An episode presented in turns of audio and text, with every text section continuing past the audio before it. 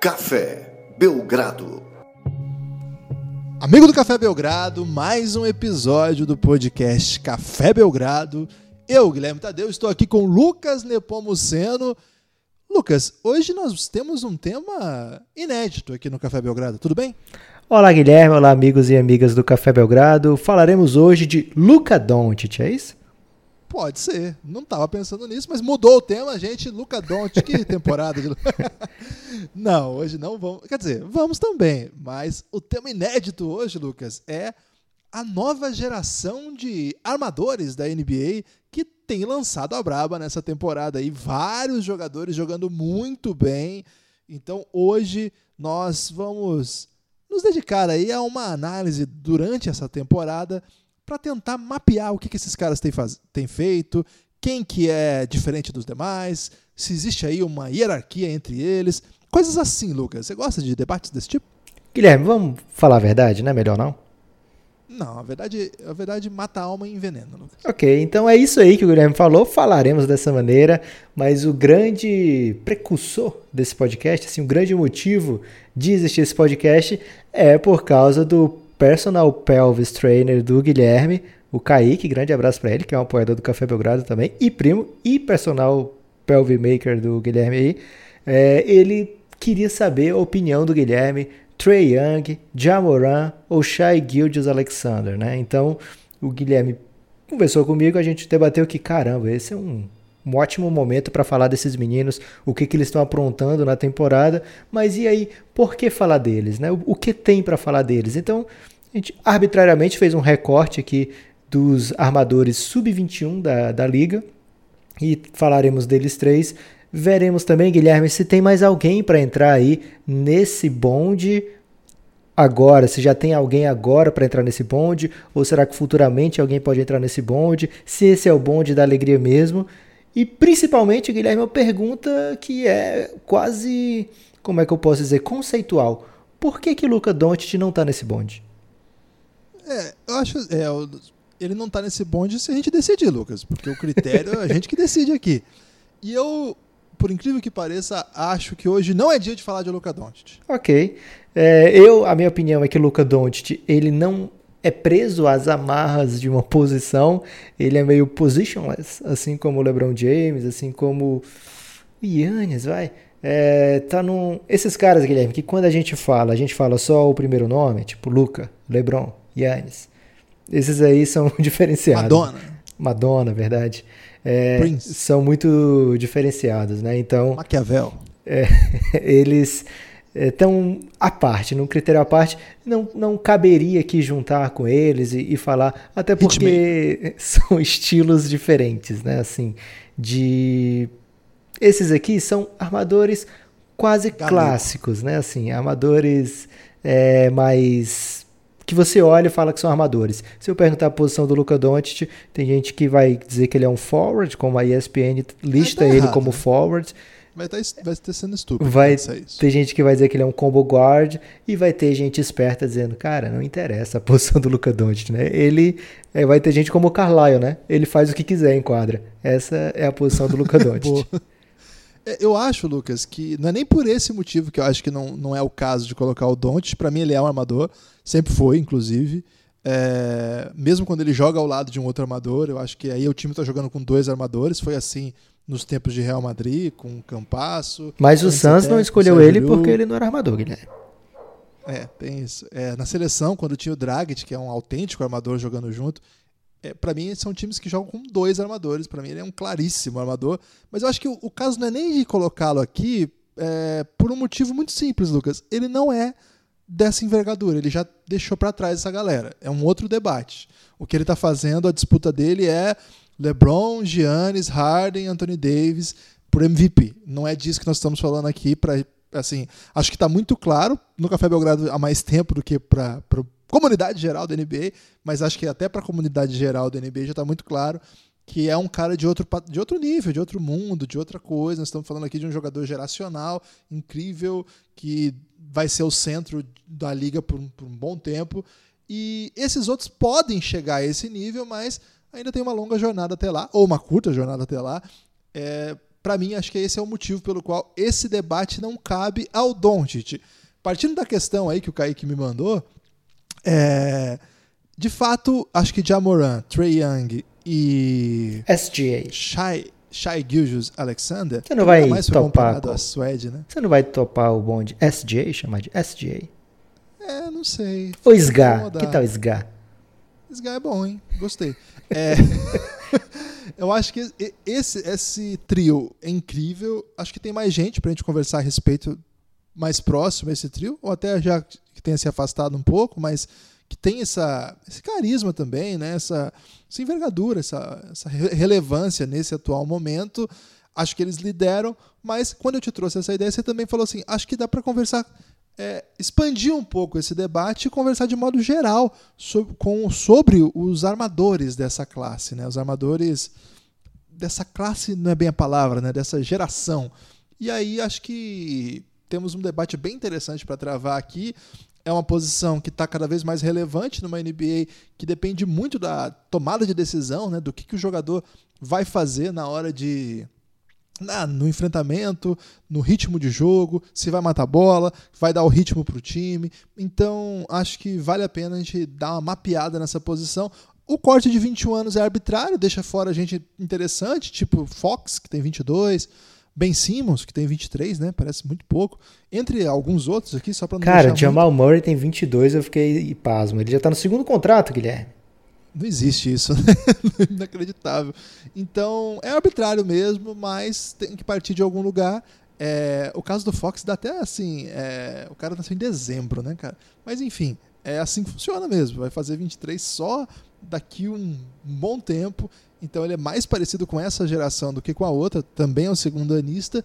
Mas de todo modo, tem que ter algum ponto de partida, Lucas. Senão a gente fica aqui o dia todo. E não é sempre que pode ficar aqui o dia todo, né? Tem dia que pode, hoje não. E eu acho que o ponto de partida ideal, Guilherme, é começar a falar de Trae Young, né? Ele que tem a sua história tão ligada ao Doncic, já que falamos aqui do Doncic, acho que temos que falar o Trae Young, um cara que está sendo votado agora para ser titular no próximo All-Star Game. Alguém pode defender a ideia de que ele, não, realmente o Trae Young também já descolou um pouco dessa galera mais nova, mas ainda falta algo que o Trae Young deve estar doido para alcançar, que são muitas vitórias, né? O cara que joga com a, a, eu ia dizer pose, mas ia, ia ficar parecendo meio pejorativo, né, dizer isso, mas o, o jeito que ele se porta em quadra, né, aquela vontade de ganhar e não só de ganhar, mas de vencer mesmo o, o, o seu adversário direto, né, aquele cara, aquele confronto. Recentemente o, o Atlanta venceu o Phoenix Suns e o Kelly Oubre estava responsável pela marcação do Trae Young, depois que o Trae Young já tinha lançado a brava em cima do Devin Booker, do é, do Okobo, o Rick Rubio não joga esse jogo, aí já tinha feito o que queria com o Okobo, já tinha detonado o armador que o Suns traz só para defender, que é o Javon Carter, não tinha achado o Trae Young, é, e aí o Suns coloca, também o Michael Bridges não tinha tido sucesso, o Suns coloca o, o Kelly Oubre em cima dele, no, no último quarto, e o Trae Young não só metia as bolas, como encarava o Kelly Oubre, é, falava, né, assim, você não vai me parar, teve aquele jogo que ele também contra o Portland, se eu não me engano, ele faz uma, ele faz uma jogada, não, contra o Miami Heat, ele faz uma jogada que deixa o time tipo seis na frente no minuto final e ele fala acabou, acabou o jogo. É, ele mesmo depois teve até prorrogação, Guilherme, depois daquilo o time dele perdeu ainda. Mas ele é um cara que vence, que, que, aliás, que ele quer vencer, não tem vencido tanto, mas ele quer vencer e quer vencer bonito, né? Ele quer mostrar que venceu. Ele é um cara que é trash talker, é um, então falta ainda essa vitória do time de Atlanta, né? esse, esse sucesso coletivo para o Trae Young começar a ser um jogador diferenciado dentro da liga. Ele já é diferenciado, lógico, né? Mas dele ser aquele jogador que carrega o time às vitórias, né? É, com uma certa frequência. Não adianta também ele carregar para a vitória aqui e depois o time perder várias partidas, né? Então o Atlanta tá com uma campanha bem sofrível nessa temporada, né? A expectativa era de que esse time tivesse 36 vitórias, a expectativa de Vegas, né? A linha de Vegas e que acabasse disputando o uma vaga de playoff eventual pelo leste, né? Às vezes com campanha negativa você chega lá. A realidade foi outra, nove vitórias em 41 jogos, na metade da temporada está com nove vitórias, partindo aí então É, extrapolando isso para uma temporada inteira, seriam 18 vitórias na temporada. Pode ser que o time tenha uma segunda metade melhor, tem essa possibilidade. O time acabou de fazer uma troca, né? Pegou o Jeff Teague para ajudar o Trey Young e, principalmente quando o Trey Young não estiver em quadra, continuar o time tendo alguma eficiência ofensiva, porque a eficiência ofensiva do Atlanta despenca quando o Trae Young sai, né? São mais de 18 pontos de rating de diferença. Então é uma coisa gritante mesmo. Agora, com a chegada do Jeff Teague, talvez isso seja amenizado, o Atlanta consiga algumas vitórias, é... mas a verdade é que o time está aquém. Agora, olhando do ponto de vista da temporada do Trae Young, Guilherme, o que, que dá para dizer, cara? Um cara que está fazendo praticamente 30 pontos por jogo, com mais de 8 assistências por partida e tem ainda 21 anos, completa 22 só em setembro. É demais esse é menino, né? É, eu acho que ele me surpreendeu quando ele chega na liga, Lucas. Eu acompanhei bem até a carreira universitária dele, é, vi as coisas que ele sabia fazer, via como que ele tentava ser assim uma espécie de Curry dentro da NCAA e eu confesso que eu achava uns movimentos meio, meio rústicos, assim. Eu não tinha muita, muita confiança de que ele ia conseguir traduzir isso na NBA, não. Por isso não era um dos meus prospectos favoritos. Achava que tinha outros mais interessantes. E quando ele explode na temporada de Rook, ele não começa tão legal e ao longo da temporada ele vai evoluindo, vai evoluindo até que ele explode, assim. Aí chama muita atenção, né? Acho que esse ano ele dá uma, ele dá um salto ainda é, muito, muito explosivo. Ele, ele fazia 20 pontos, 19 pontos de média ano passado, está com 29 esse ano. Então, assim, ele aumenta em 10 pontos de média de um ano para outro. Um time que é mais ou menos a mesma coisa ali. Ele tem mais ou menos o mesmo papel.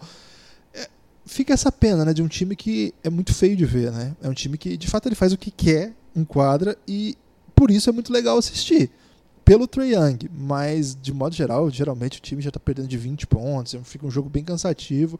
É até engraçado que esse é um dos times que mais me surpreendem também no, no sentido que eu tô assistindo esse jogo, tá 20 atrás, ah, já acabou isso aqui. Aí eu volto lá, tá 3. Eu falei, que porra é essa? Aí você vai ver, o Trae Young armou alguma presepada incrível assim. Ele tem uma sequência ofensiva assim, quando ele esquenta, né?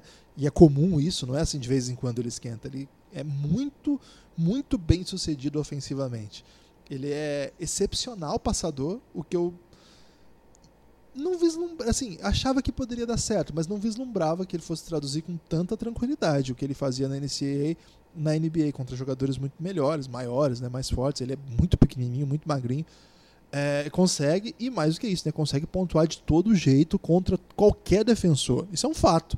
E, cara, ele é contra qualquer defensor, ele é um perigo com um time horroroso ao seu redor.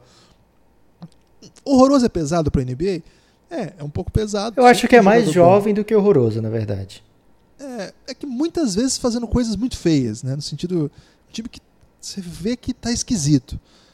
Eu fico pensando que assim. às vezes vai ter o, o ouvinte que torce pro Atlanta, Guilherme, não entende direito o que você tá falando aí, porque o Atlanta, ah, ele okay. tem jogadores interessantes, mas é que o, a idade ainda não, não chegou, né? A maturidade é, da, do basquete desses caras ainda tá um pouco distante, né? Então, o John Collins é um prospect horroroso? Não é. O DeAndre Hunt é um cara horroroso? Não é. O Kevin Herter? Não é. Então só aí você já tem quatro jogadores é, que são parte do core do time mesmo, assim, né? Tipo, para sempre esses caras vão ficar por aí, por muito tempo. Então, é, refaça a sua frase, Guilherme, senão o pessoal... A sorte é que não tem muita torcida, né? É, não, sorte não, azar deles. Mas assim, é, como o time está sempre muito mal, eu fico imaginando uma equipe que os outros jogadores sejam também efetivos, sejam também perigosos, porque aí vai ser mais difícil ainda pará-lo, né? Hoje ele é o principal, ele é a primeira, segunda e terceira opção de ataque do time. É, e jogadores que têm tanto protagonismo assim, claro, são muito marcados. Você acabou de contar aí a saga do Suns tentando defendê-lo. Não é exclusividade do Suns, né? Toda noite, para onde ele vai, o time que vai tentar pará-lo monta um sistema que tente, tenta o tirar do jogo e não tem conseguido. O outro lado da quadra é outra conversa, né? Aí o Triangle é um jogador bem abaixo do, do, nível médio da NBA mesmo, muito magro, e é um time também que defende muito mal, não, não, não o protege. Muitas vezes os jogadores estrelas, inclusive, são defensores bem abaixo da, da crítica também, mas aí são protegidos por sistemas. É, o treinador deixa ele num canto da quadra, marcando sempre um jogador específico, tenta é, fazer com que o restante do time defenda em outra, outra voltagem, e aí você acaba dando certa tranquilidade. Não é o caso do, do Hawks, o, caso, o Hawks defende muito mal e o Triang é parte disso. Segundo ano, ninguém é pago para defender hoje em dia, Lucas. Então, acho que isso não vai ferir o hype dele. Acho que está todo mundo muito apaixonado pelo, pelo que ele é capaz de fazer. Não por acaso, você disse aí, né? Um dos mais votados, um All-Star já. Olha só, segundo ano de NBA, já vai ser um All-Star. Uma grande notícia. Né? O Hawks toma 117 pontos por jogo, 117, Guilherme, de média, que o time toma é por muito, jogo. Né? É um absurdo, cara. O defensive rating do time é o quinto pior da liga, então realmente não o Trae Young não ajuda defensivamente, mas ele nunca vai ser esse jogador. E outra coisa, poucos seriam os armadores que você colocaria ali e esse time ia dar um salto defensivo gigante. Essa é a grande realidade. É, o Atlanta Hawks tem que fazer um sistema de jogo defensivo que amenize os problemas do Trae Young, mas primeiro de tudo, que amenize os problemas defensivos do Atlanta, né? Não é como se todo mundo estivesse defendendo bem entre o Trae Young e, e a Vacalha. Não é isso. O time como um todo defende muito mal. Não acho justo cobrar tanto do Trae Young que ele seja uma âncora defensiva. Ele nunca vai ser, jamais vai ser um jogador é, que vai se destacar, se destacar pelas suas jogadas defensivas. Ele pode e deve né, evoluir. A gente está falando do menino que vai fazer 22 ainda, termina essa temporada com 21. Com 21, a maioria dos jogadores da NBA hoje não estavam na NBA, né? Então, muitos jogadores chegam depois dos 21, né? Tem constantemente até times escolhendo jogadores no draft, Guilherme, que tem muito mais do que 21 anos. Tem time que faz isso aí na loteria. Tem isso mesmo. Tem isso. É, Já ouvi falar. então, é, não, não dá para cobrar que o Trae Young seja super completo, né? Agora, não dá para deixar de se espantar com o que ele já faz, e acho que essa é a grande história. Mas tem outro menino, Guilherme, que veio na mesma classe do Trae Young, esse um pouco mais underrated na época do draft, inclusive com gente do, do de Kentucky que não apostava tanto assim nele. Não tirava foto? Eu, o técnico até sim, Guilherme, mas assim, os rumores né, ao redor do Shea Gildes Alexander, ou SGA, como está sendo aí proposto, é que ele não era assim um super prospect para a NBA, né?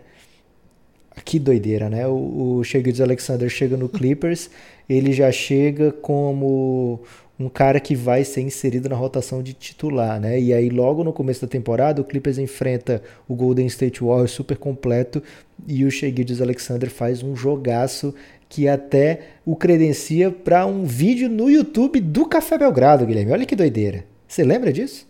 Não lembrava disso não, Lucas. A gente fez dois vídeos quando a gente achou que o Guilherme tinha o sonho de ser YouTube, gente. Então a gente fez dois vídeos é, primeiras impressões. É mentira isso, viu, amigo ouvinte? Dos primeiras impressões? Não, que eu queria ser youtuber. Ah. Eu nunca tive idade para ser youtuber. Ok. É, a gente fez dois vídeos de primeiras impressões. A ideia era fazer sobre vários jogadores novatos.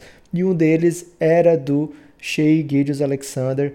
É, e já palavras doces do Café Belgrado para ele desde o começo. Né? Então, o Clippers era um time que via o Shea Gildius Alexander como um franchise player isso a gente bateu nessa tecla aqui no Café Belgrado o ano inteiro, ano passado, é, que é um menino que o Clippers trata com muito cuidado, que queria que fosse a face da franquia daqui a uns anos, e aí o Oklahoma City Thunder sabe muito bem forçar, é, na medida que o Kawhi Leonard só iria para o Clippers se Paul George fosse junto, o OKC sabe tirar o melhor possível daquela troca, né? Assim, a contragosto, o Clippers tem que colocar o, o Shai na, no rolo, ele vai para o OKC, essa troca que é comentada no Café Belgrado como uma super vitória das duas franquias, é verdade, mas o OKC se reconstruindo é, sem, sem demorar, né? Porque o cara pega um, um prospect dessa envergadura, que é o Shai Alexander, e, e, mesmo assim, não tinha sido uma super temporada em números, né? Mas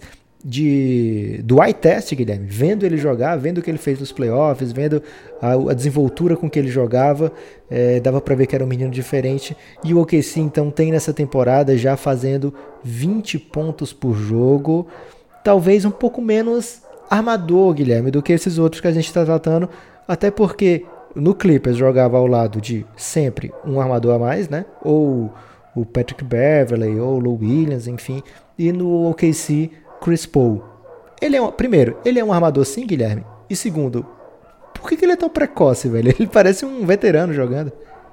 É, os cães ficaram muito empolgados aí ao falar do Sgar, né? Que é o nome que tá. Foi batizado aqui, né? Ou você, ou você pegou de algum lugar isso aí ou você inventou? Acabei de, de inventar, Guilherme. Acho que Sgar ninguém vai ter a coragem de dizer que pensou nisso antes.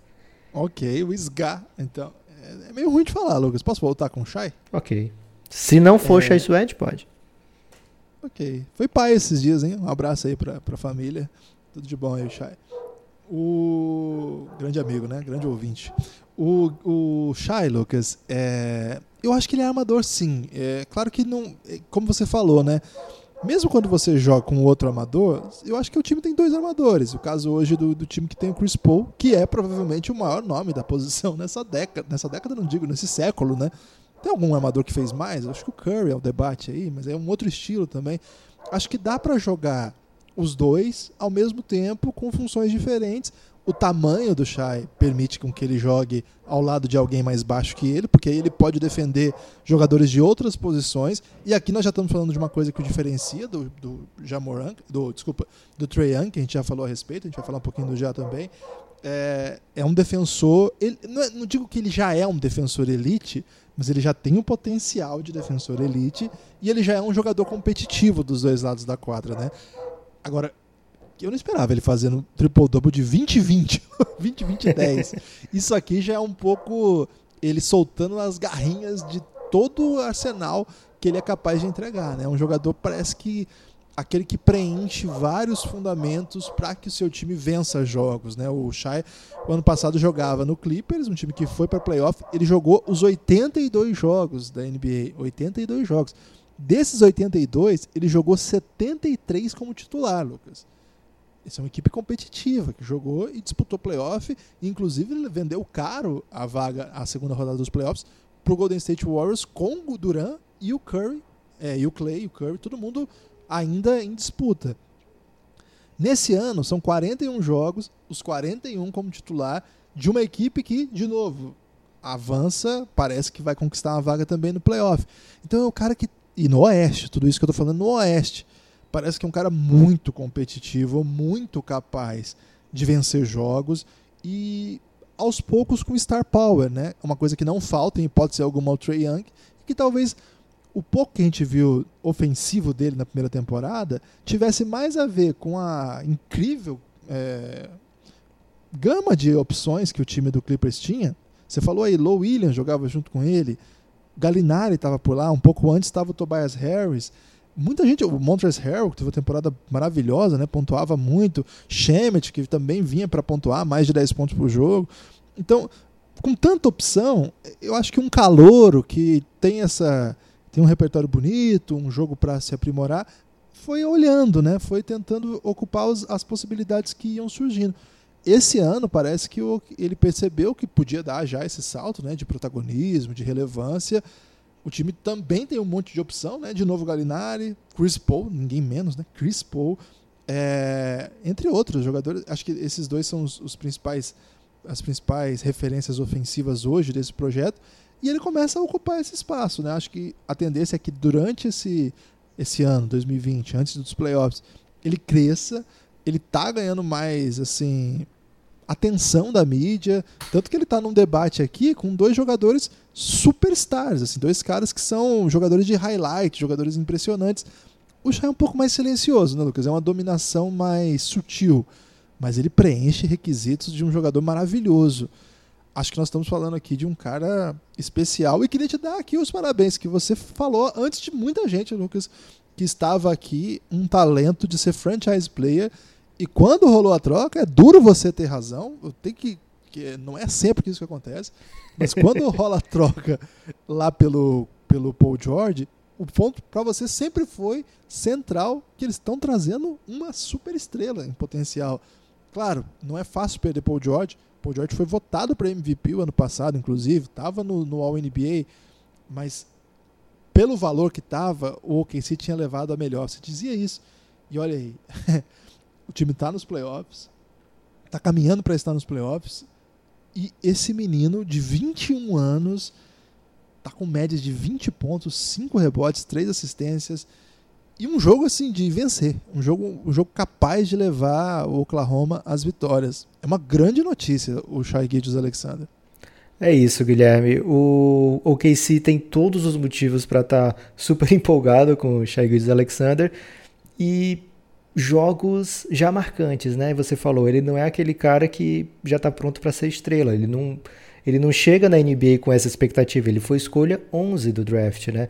Se, ele, se as pessoas achassem que ele ia chegar e dominar, como isso foi pensado do Trae Young, que foi escolha 5, mas apostando, na verdade, a escolha 3, né? Que valeu o Luka Doncic.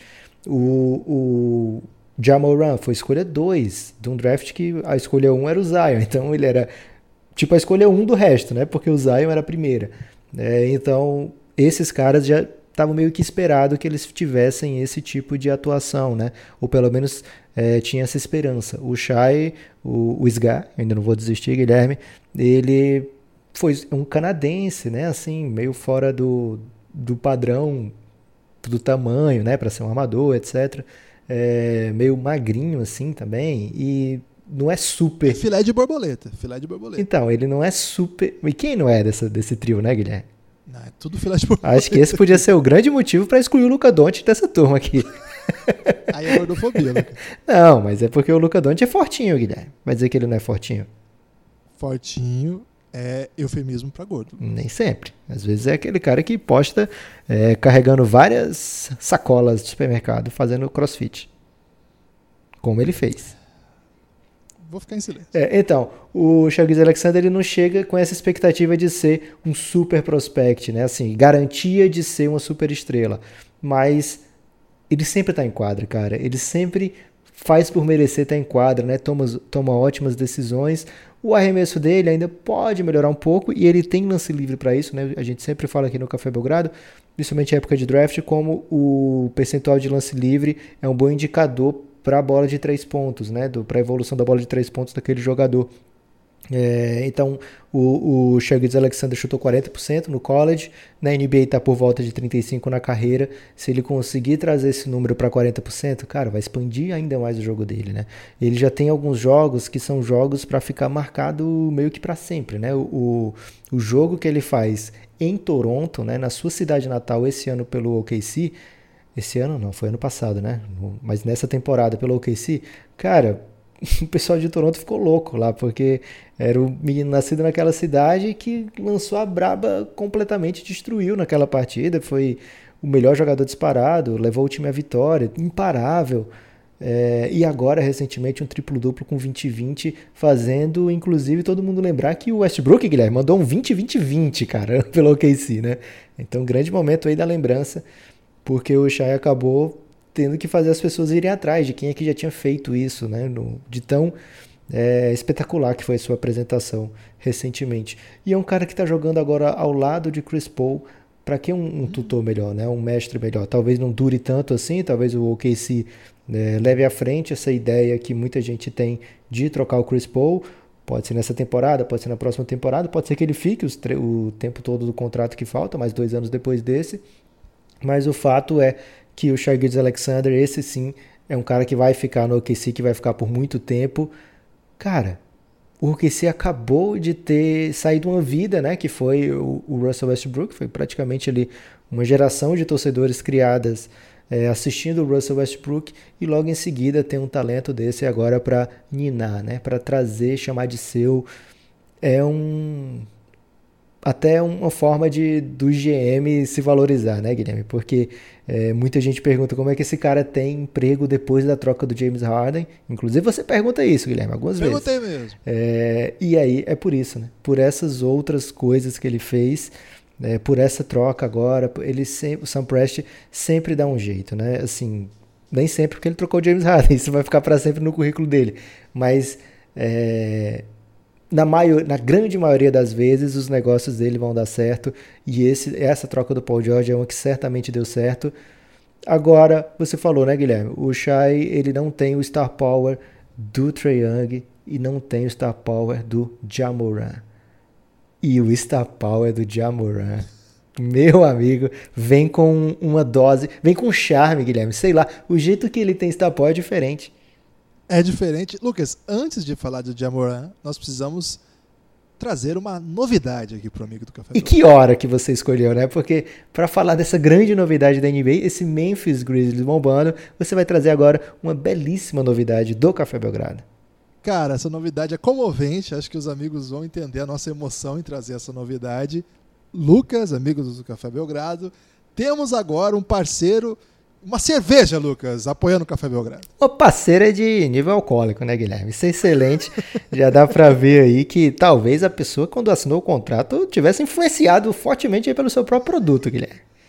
Lucas, vai ter podcast etílico? Guilherme, eu nunca te contei, mas já teve vários aqui. é isso mesmo, a Serpa Export, uma cerveja lá do Pará, que na verdade está em todo o Brasil, uma marca paraense que já agora domina aí o mercado e já indo para o exterior, Lucas está conosco, está com o Café Belgrado, uma grande notícia, a gente traz em primeira mão aqui, vai ter muita ação, muita novidade, inclusive a possibilidade dos, dos ouvintes ganharem aí sua própria serpinha, Lucas, tem isso aí, sabia? Serpinha, Guilherme, explica esse nome, Serpinha. É porque a Serpa Export é a marca que está aqui com o Café Belgrado. E olha, ela está em várias regiões do Brasil já. É, já está nos Estados Unidos, chegando na Europa esse mês e esse ano. É, então tem muita novidade aí. E, cara, é, a gente recebeu com grande alegria. É a primeira cerveja premium do Brasil, Lucas. Ela é muito tradicional, muito antiga. E olha, está, pode ser encontrada na região norte, nordeste, centro-oeste, sudeste e sul. Todas, Em Guilherme. vários estados. Vários estados. Você quer dizer aí quais são os estados? Eu, eu já olhei na lista e sei que tem Ceará, então eu tô tranquilaço, Guilherme. Sinto dizer que toda verba que chegar no Café Belgrado vai ser transformada em serva, então vai tudo voltar para a origem, Guilherme, não tem problema. É, é, tem praticamente no Nordeste inteiro, tem no Norte inteiro. No Sudeste ainda não chegou no Espírito Santo, mas deve chegar em breve. E no Sul é, tem Santa Catarina, então sinto dizer, Guilherme, que você vai ter que importar aí para Maringá a Serpa Export. Ah, eu vou receber aqui. O pessoal lá da Inova falou que vai mandar para mim, Lucas. Aí o meu fardinho aí. Então você vai me ver embriagado aqui também nesse grande momento inédito. Você vai tomar cerveja, Guilherme? Você não bebe nada.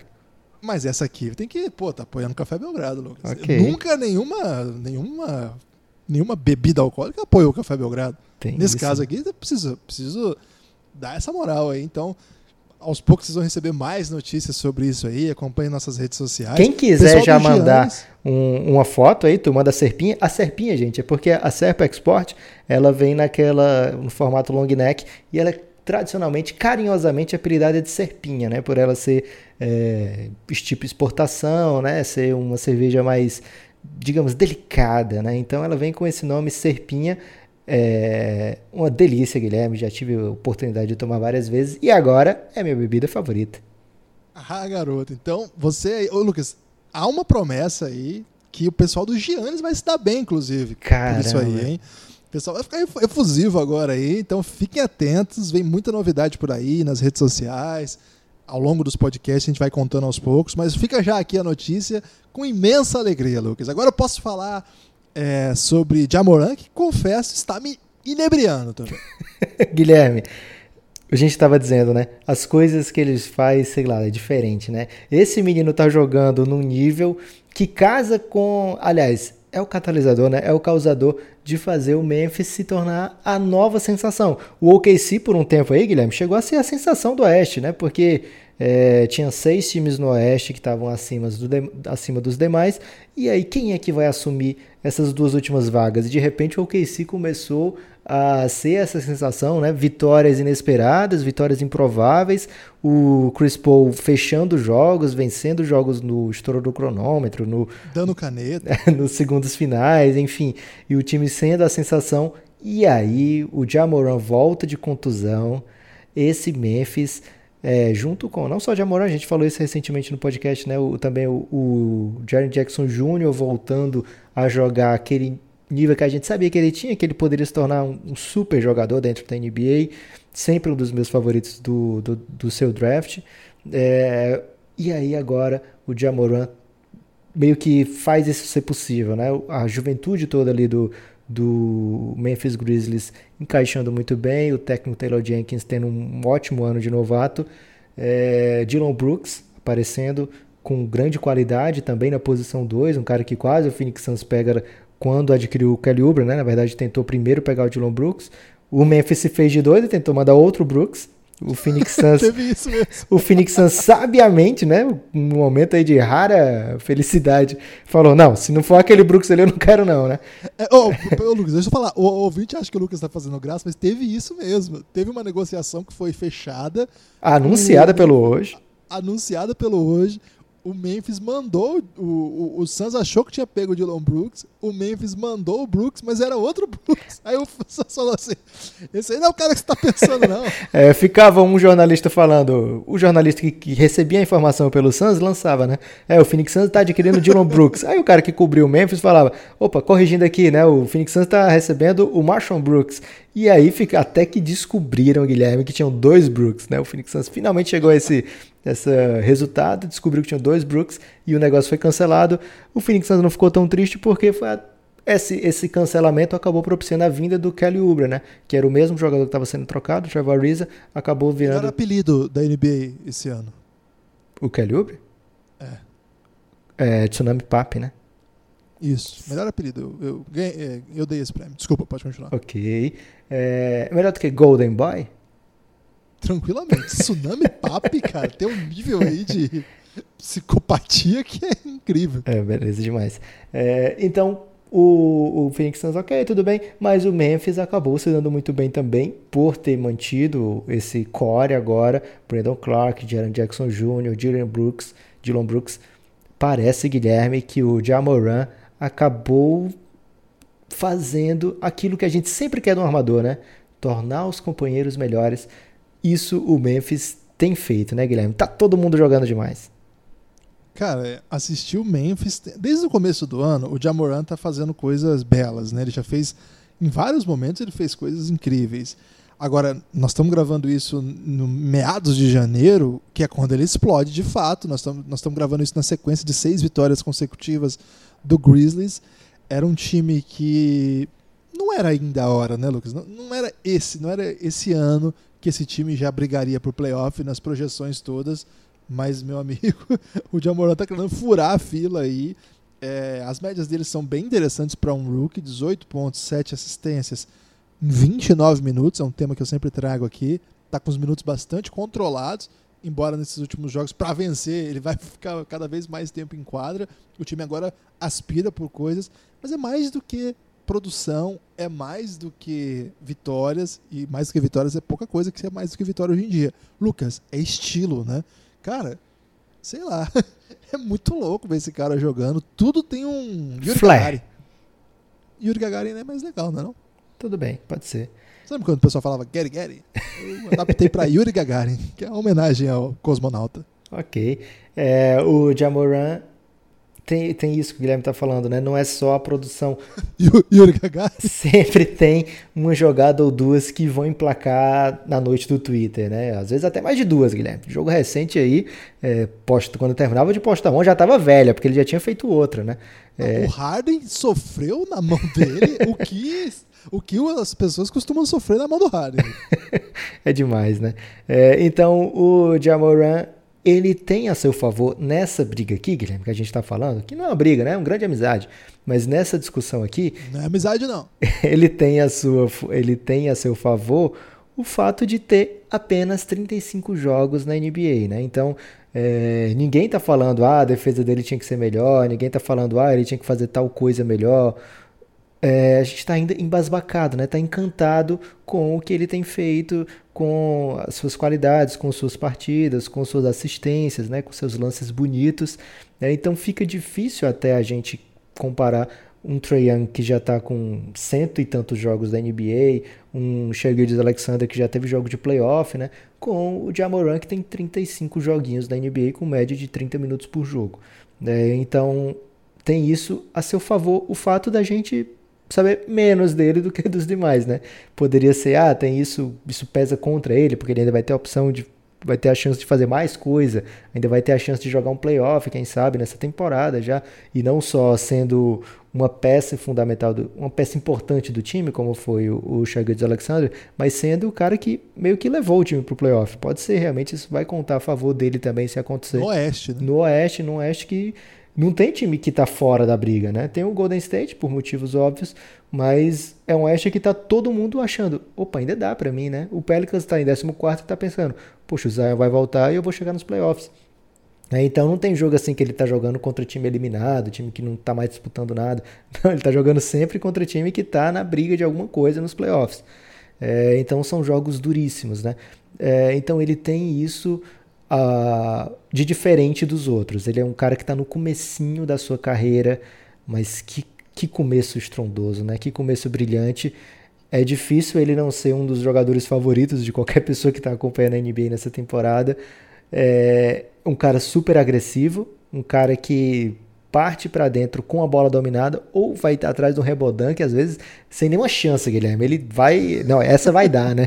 E aí tá lá no meio tentando, aí às vezes não dá, mas quando dá, meu Deus do céu, né? Um cara que não tem medo de agredir o ar, um cara que. Tem gente que se preocupa, Guilherme, com o jeito que ele cai no chão, né? É, então eu espero que ele melhore a técnica aí para o jeito que ele pousa, né? Nem quando ele cai derrubado mesmo, não. O jeito que ele pousa depois de uma de um ele pula muito, Guilherme. Ele é muito, é muito explosivo, muito agressivo. Então, espero que ele dê uma melhoradinha na técnica para pousar macio, que a gente não quer ver esse menino perdendo mais jogo, né? A gente quer ver sempre o Jamor em quadra, sempre ele jogando no máximo das suas capacidades.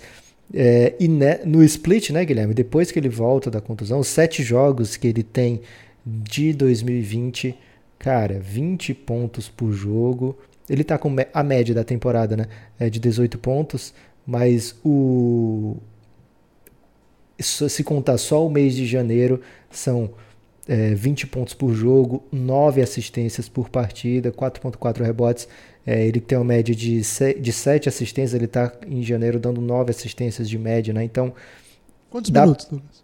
Em 32 minutos, 31 minutos e meio. Dá para explicar um pouco por que, que o Memphis está nessa ascensão, né? Porque o Memphis está subindo tanto de produção, o Jamoran deu uma encorpada né, na produção. E um, um, fato curioso, que nos três primeiros meses da temporada, o Jamoran em quadra era é, plus-minus negativo. Isso não quer dizer que ele estava sendo é, o motivo do time perder, né? É o, o plus-minus em relação ao resto, ao jogo inteiro. Não é ele dentro de quadra comparado com ele fora de quadra para o time. Era principalmente porque o Memphis perdia mais do que ganhava. O plus-minus dele em janeiro, 11 pontos, Guilherme. 11 pontos a mais o Memphis faz em quadra quando ele o Memphis faz quando ele está em quadra, né? Então ele tem sido simplesmente o grande motivo para o time estar tá nessa super ascensão na temporada e um candidato que em certos momentos parecia um candidato bonitinho, Guilherme, um candidato assim engraçadinho, a vaga de playoff, mas que a cada rodadinha que passa vai, opa, vai engrossando o pescoço, né? Vai, não, eu sou um candidato mesmo, já tá falando grosso, já tá é, se metendo ali no meio do San Antonio Spurs e o Popovich que dê seus pulos, Guilherme. Pois é, o Lucas, um dado que eu acho legal falar, o, o, o os, os, scouts, desculpa, é, sempre comentavam que a maior dificuldade que eles viam no Jamoran era o chute, né? Era um cara que não matava a bola em bom número, assim. Ele chutou na primeira temporada dele de universidade 30% e na segunda, num volume muito alto, ele subiu para 36%, que é um número até aceitável para um cara que chutava muita bola. Mas é, não era com naturalidade. Vários jogos você via ele amassando o aro. Só que na, no próprio March Madness tem um momento em que ele começa a matar a bola de todo canto. Assim, é bem legal de ver. E ele chega na, na NBA e ele tá com um aproveitamento muito bom, muito bom, perto de 40%. Só que qual que é a pegadinha aqui, Lucas? Tá com volume muito baixo. Com tudo isso que nós estamos falando, tem um potencial de crescimento quando ele começar a aproveitar um pouco mais, aumentar um pouco mais o volume. Ele chuta duas bolas de três por jogo. Até o Coach Nick, que eu sempre cito aqui, que é um canal excelente no YouTube, fez essa análise recentemente do Jamoran. E ele diz isso, né? Ele disse assim: cara, ele tá chutando muito bem. Ele tem que chutar mais que duas bolas por jogo. Duas é muito pouco. Para essa NBA, os amigos aqui já sabem, é, o volume é muito, muito alto. Uma estrela igual ele, acho que daqui a pouco, Lucas, essa só essa mudança de volume, ainda que ele não consiga manter esses 40%, que realmente está muito alto pelo nível que ele vinha mostrando, imagina, NCAA, a quadra era a linha de três era mais próxima e os adversários eram mais fracos, e ainda assim ele estava 36%. Ele chegar à NBA e subir para 40 é uma evolução monstruosa, que pode ser explicado um pouco pela seleção de arremessos um pouco mais tranquila. Nesse jogo contra o Rockets mesmo, ele mata duas bolas de três clutch. É, uma, duas bem no momento mais decisivo. É, uma numa transição, outra no step back na cara do Harden. Então eu tenho a impressão que só essa, esse incremento aqui já pode fazer que, que durante essa própria temporada, quando o Memphis perceber que precisa mais ainda dele, é, aumentando um pouquinho de minutos também, a gente pode ter um final de temporada ainda mais explosivo. Só, Jamoran é um cara que está jogando num nível que você sente que vem mais coisa por aí. Isso que é muito impressionante mesmo. É um, é um fazedor de highlights, né? uma máquina de highlights, mas é muito mais do que isso também. Tô, tô... Nossa, essa esse trio aí é difícil, né, Lucas? A minha resposta até pro mote desse podcast lá, pro meu. Como é que é? Personal Pelvis? Seu personal pelvis trainer. Ok. É, foi. Pode parecer piada, mas é, é, é, é, fato real. O Kaique me contou que ele é um grande especialista aí no fortalecimento pélvico. É, é verdade mesmo. É uma coisa fundamental para o ser humano ter a pelvis em dia.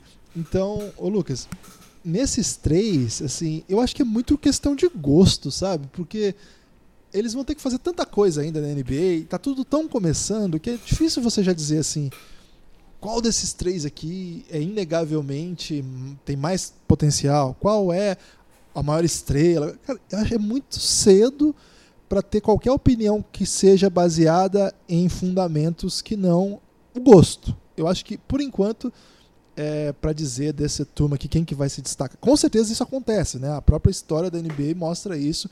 Jogadores que no começo da carreira são rivais, a história vai levando cada um para um caminho, as escolhas que cada um vai tomando vai o separando dos demais.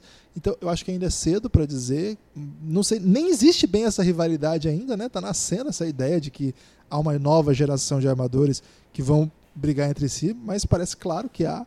E eu acho que aqui é questão de gosto. Eu gosto muito do Jamoran, assim, desses três aqui, gosto dos três, claro, mas desses três aqui eu sou absolutamente encantado pelo Jamoran. Mas tem um pouco disso que você falou também, né? Assim, é o cara que eu acabei de conhecer, ainda não, não reparo nos defeitos, né? Então, é, hoje eu, assim, o meu preferido para ver jogar é ele, porque o Memphis é mais legal, porque o time está disputando ali em cima, e porque ele tem esse, esse Yuri Gagarin aí que eu tô Expressão que eu quero ver que se pega em 2020, Lucas. O jovem então, não sabe quem é Yuri Gagarin, Guilherme. Mas ele vai gostar da, da sonoridade de que. Então tira o Yuri, bota só Gagarin. É que Yuri Gagarin é legal falar também, né? Okay. Yuri Gagarin. Tudo bem. Então. É, e para exemplificar, Guilherme, isso que você falou, né, da história separando ao longo da carreira, a gente teve isso meados da, de 2000 e, 2000 e tanto, né? É, dos anos 2000 ali. Chris Paul ou Darren Williams? Os dois, Nossa, um no debate. começo da, da carreira dos dois, eram muito pertinhos ali. E tinha um negócio assim que você meio que via que o Chris Paul era melhor, mas sempre no confronto direto o Darwin Williams ganhava. Eles dois jogavam no Oeste, jogavam muito um contra o outro, e era tipo umas umas oito vitórias do Darren Williams para a primeira do Chris Paul, né? Era, era, desproporcional, assim, tanto que o time do Darren Williams ganhava do time do Chris Paul. Então isso fomentava o debate. É, Steve Nash, Jason Kidd, é, e, por exemplo, Dwayne Wade, esse não era bem de posição, né? Mas Dwayne Wade, LeBron, Carmelo, né? Qual dos três? É, então, é Kobe ou T-Mac? E sempre tinha esse tipo de comparação que naquela hora parece pertinente, parece válida. Depois de um tempo existe uma separação óbvia ou até não existe a separação, como foi mais ou menos o caso do Steve Nash do Jason Kidd. Há quem prefira um, há quem prefira o outro, né? Dois gênios, dois monstros. É, então esses três meninos ainda está muito no começo. Eu vou me abster aqui, Guilherme, de escolher preferido. É, quero apenas dizer o quanto aprecio o basquete deles três. É, se fosse para escolher um para o meu time, pensando nos próximos playoffs, agora, playoff de 2020, talvez eu fosse de SGA, né? É, é, o Shai Alexander. Acho que ele talvez seja um, um dependendo do, do, modelo do time, seja o cara que vai caber em qualquer elenco e, e contribuir sem sombra de dúvida, independente da formatação do seu elenco, ele é um cara que vai ajudar muito no, nos playoffs. É... Agora, Guilherme, eu te faço outra pergunta agora nessa reta final de podcast é, essa galera sub-21 acaba por aí? Tem mais alguém que pode se meter nesse meio no futuro? Hoje me parece que não. Assim, não, não daria pra gente estar tá debatendo aqui outros nomes junto desses três. Mas no futuro, Guilherme, eu vou dizer alguns nomes aqui da armação que, que, que se encaixariam aqui no, no modelo, mas que não estão nesse podcast. Será que no futuro falaremos, por exemplo, de Frank Niliquina junto com eles? Esse especificamente acho que não. ok. E a dupla do Cavs, né? Cole Sexton ou Darius Garland? Tem algum que você olha com mais atenção? O Garland me parece mais interessante, mas é um pouco também do, assim, conheço menos do que conheço o Sexton, né? Então, como conheço menos, é um, é um mistério que ainda pode te enganar, mas ele me parece um jogador mais interessante. Mas é, acho difícil que o Sexton entre nessa briga aí. É, acho que vai ter uma carreira bem legal o Sexton, mas acho que é um patamar abaixo desse que a gente está falando. O Garland eu não sei. Nickel Alexander Walker, primo, primo do Shaggy Alexander, né? Entrou no draft um ano depois. Deve ser bem mais jovem. E aí, você acha que ele tá na briga? Mas ele não é muito mais jovem, não. É? São dois, menos de dois meses, Guilherme. É uma grande enganação esse aí. É... Eu gosto do, do Nick Alexander Walker, mas é, ele vai ter uma caminhada um pouco mais difícil, né? Já chegou num time que tinha dois armadores, cara. Na falta de um, eles têm dois, né? Tem o Lonzo, que não tá aqui por questão de idade, e o Drew Holiday, que é para ser o melhor jogador do time, enquanto o Zion tá fora. Então ele é o terceiro armador do time, tem que torcer para os dois jogar e ser ocupando os minutinhos que vão aparecer ali. Eu gosto desse potencial, assim, mas esse ainda tá talvez uma troca, alguma coisa que aconteça aí para entrar nessa briga. Esse eu acho que é um cara que não dá para não dá para descartar ainda, pelo pouco que a gente viu. Um que a galera do Spurs vai concordar comigo, Lonnie Walker. Ah, velho, eu não duvido de nada do Spurs, então eu prefiro falar, vamos ver. É, o Spurs é louco. Mas você falou uma coisa que me, me interessou, Guilherme. O Lonzo não tá aqui nesse podcast por causa da idade? Pegou, né, o critério 21 anos. Tá, né? mas Lonzo... vamos supor que ele tem 21 e fez o que fez até hoje. Ele estaria no nível desses três aqui? Ah, difícil, hein, velho. Pergunta Se você difícil. pensou é porque ele não tá, Guilherme. Essa é a verdade. Por mais que você é. goste dele. E aí, um que pode te deixar aqui zumbado, o mais novo dessa galera toda, Kobe White. Esse, é, esse é White. é difícil de falar, né? Muito novo. É, Kobe White. Gosto bastante do Kobe White. Acho que. Tá rolando um som aí, Lucas. Aqui? É. Ainda tá rolando esse som? Não, era o Lonzo Ball aqui no, no meu. Desculpa. Caramba, que elástico. É que você falou do Lonzo, eu fui checar a idade dele, de repente entrou o Lonzo falando aqui, eu achei que era uma interferência. De repente ele quer participar do podcast, Guilherme. Coloca o Lonzo é. aí. Lonzo, se defende. os amigos não sabem, mas no começo do, do podcast Café Belgrado, quando os equipamentos ainda não eram desse nível aqui de, de, de capacidade técnica, nossos podcasts eram invadidos aí por uma rádio gospel, Lucas. Acontecia muito isso mesmo. Nesse caso não foi, não. Foi um erro técnico meu. É, ô, Lucas, o Kobe White, é, cara, não vou entrar nessa, não. Sou defensor do Bulls, mas não vou entrar nessa, não. Mas tem um que eu quero defender aqui, em homenagem ao Gorila, lá do Giannis, um apoiador que sempre cobra que a gente fala do Orlando Magic. Ok, e esse merece, né? Guardei pro fim, Guilherme, mas eu vou deixar você falar. Mas antes de falar dele, de Anthony Melton, do Memphis, companheiro do Jamoran.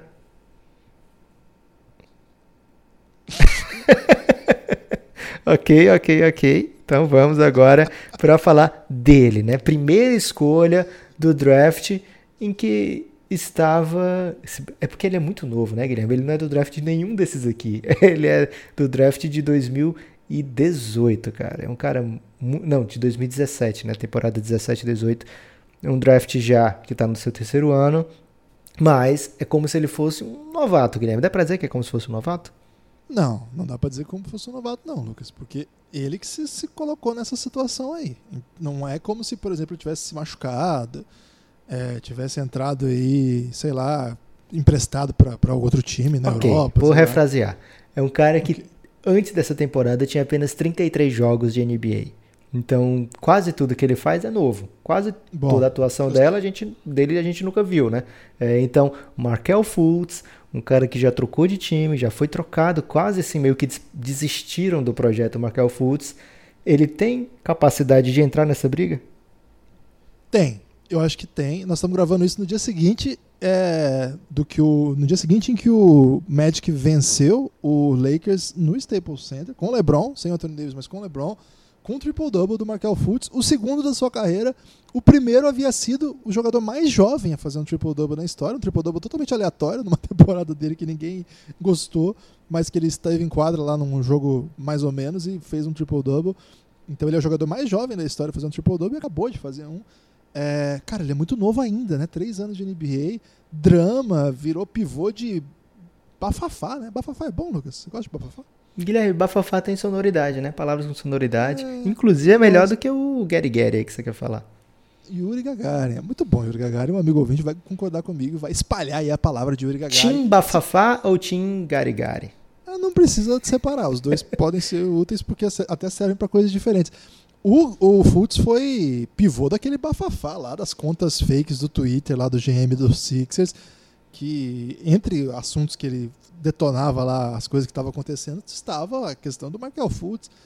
É uma pena, né, que ele, ele, tenha, ele tenha sido um jogador assim que tenha tanta dificuldade, para tenha experimentado tanta dificuldade para começar a apresentar um bom nível verdade seja dita, né? É um projeto que você bota um monte de red flag, né? Aquele perigo, porque de fato, ah, cara, teve muito rolo já, né? Um, um arremesso que não existia mais, um, uma cabeça que a gente não entende muito bem o que está acontecendo, algumas influências no seu entorno que parecem que nem sempre lhe dão a tranquilidade para atingir um bom nível. Agora, quando a gente vê esse menino jogando, o que, que a gente percebe? Muita inteligência, né? ele é um cara assim sagaz, cara. Assim, nada a ver o estilo é, de jogo, porque ele é um pouco mais vertical, para usar aí uma palavra do coach galego, mas ele me lembra um pouco assim na sapiência, Lucas, do André Miller. Você lembra do André Miller? Muito, lembro demais do André Miller. Ele parece muito sapiente, assim, sabe? Ele, as coisas que estão rolando assim, ele, toma, ele tem uma, uma boa percepção do que está acontecendo, assim. E ele é um pouco. Ele, ele salta, ele até enterra tal, mas ele me lembra um pouco também desse, desse estilo mais terrestre de quicar a bola, de. Não sei, eu acho o Fultz um pouco mais vertical. E o André Miller não tinha nada de chute, né? Acho que nesse caso aí, o Fultz, ao reencontrar o seu melhor jogo, vai se diferenciar disso. Mas quem sabe ele não consiga encontrar um estilo de jogo que seja mais baseado na inteligência, no, na, na sabedoria basquetebolística e aos poucos vai se criando, né? O Magic precisa, né? O Magic é, apostou nele pouca coisa, verdade seja dita, né? Uma, uma aposta que fácil de fazer, mas é, ele, o, o Magic há muito tempo não tem armador. Eles apostaram em cada figura aí. Shelvin Mack foi um líder em assistência, uma história que a gente sempre lembra. Então, o Fultz, eu acho que ele tem um caminho para perseguir mas eu gosto, gosto da ideia. Talvez não seja tão já que a gente vai ver ele brilhando nessa lista que nós botamos aqui. Essa lista é muito alta, né, Lucas? Trey Young, Jamoran e Shai Gildes Alexander estão jogando no nível assim muito, muito, muito alto. Nós estamos falando de Fultz, que tem seu carisma, tem sua simpatia até pela sua história. De todo modo, está conseguindo levar o Orlando a vitórias. Nesse caso de ontem, acho que ele foi um dos personagens da vitória. Duas bandejas no crunch time, é, inclusive para cima do LeBron, uma delas, muito legal. Então, é uma figura que está ajudando o Orlando a ganhar. O Orlando está chegando nos playoffs, o que é uma boa notícia. O time teve um momento da temporada que estava meio esquisito. Então, eu eu vou entrar nesse bonde do não desistir do Fultz, Lucas. Gostei, Guilherme. Dentre essas opções que foram conversadas aqui, acho que existe potencial, muito potencial, principalmente os caras que foram draftados esse ano. O próprio Lonnie Walker, um cara que jogou pouco tempo, né? Então a gente não quer fazer aqui enterrar as esperanças do torcedor de que esses meninos não podem se tornar ótimos jogadores, né? Não é isso, mas do que a gente conseguiu ver em quadra, o do Fultz é, é o mais fácil da gente vislumbrar alguma coisa. Agora tem muito isso que você falou, Guilherme, do sentido da boa vontade, né?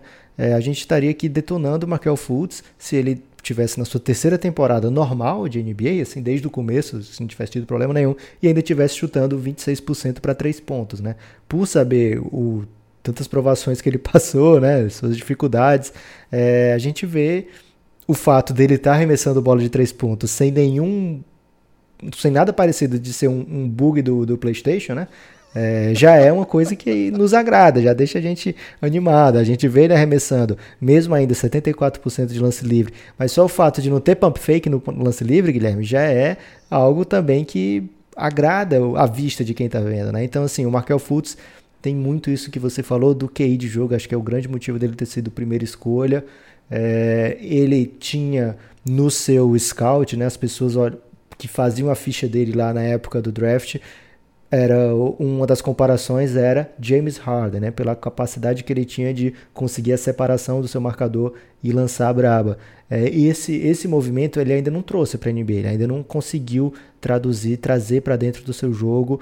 Ficamos esperando para nas próximas temporadas ele trazer, mas só de ele ter passado de 43, 45%, sei lá, de dos seus arremessos de lance livre para 74% já é algo muito muito encorajador, é algo que dá a entender que o chute dele está voltando à forma, está recuperando a sua forma é, e fica a esperança para os próximos anos. Mas como você falou também, Guilherme, para esse sarrafo aqui tá abaixo, né? O Markel Fultz, o seu melhor mês é agora o mês de janeiro, tá com médias de 14 pontos por jogo, 6 assistências, 5 rebotes, excelentes números, se a gente pensar que ele foi adquirido pelo Jonathan Simmons é, e uma escolha que muito bem protegida pelo Magic. É, mas não é assim número que o coloque nessa briga de imediato, apenas que deixa esse gostinho de poxa vida, uma carreira foi salva, né? É, esse menino aqui ainda tem o que a gente esperar, ainda tem o que a gente procurar, ainda dá para voltar a ter esperança de que ele vai ter uma bela carreira. E acho que é isso, né, Guilherme? Tem destaque final? No, antes do destaque final, temos que falar que no Instagram da KTO, você vai lá em arroba KTO Brasil, você pode falar com Cássio, o Cassião, é, o KTO é um site de apostas, você chega lá e lança a braba, né? E fala, aí é o Cássio ou é a Andréia? E aí, dependendo da sua resposta, aliás, independente da resposta deles, você apenas muda o seu approach, né, Guilherme? Aí você, no se fim... Se for o Cássio, chama de Cassião. É, se for o Cássio, você... Oi, Cassião. Se não for, Aí você Mandar fala... uns dialetos também, né? Você falou quando é o Cássio. Isso, o Cássio gosta muito de regionalidade. Se você foi do Pará, por exemplo, além de ter a chance de beber a serpa saindo da fábrica, que é ainda mais delicioso, é, ainda pode mandar aí um, uma gíria do Pará. Por exemplo, Cássio, van dar uma bet aí pra gente, uma free bet. O, o paraense, Guilherme, gosta muito de falar van. É, no, como se fosse okay. vamos.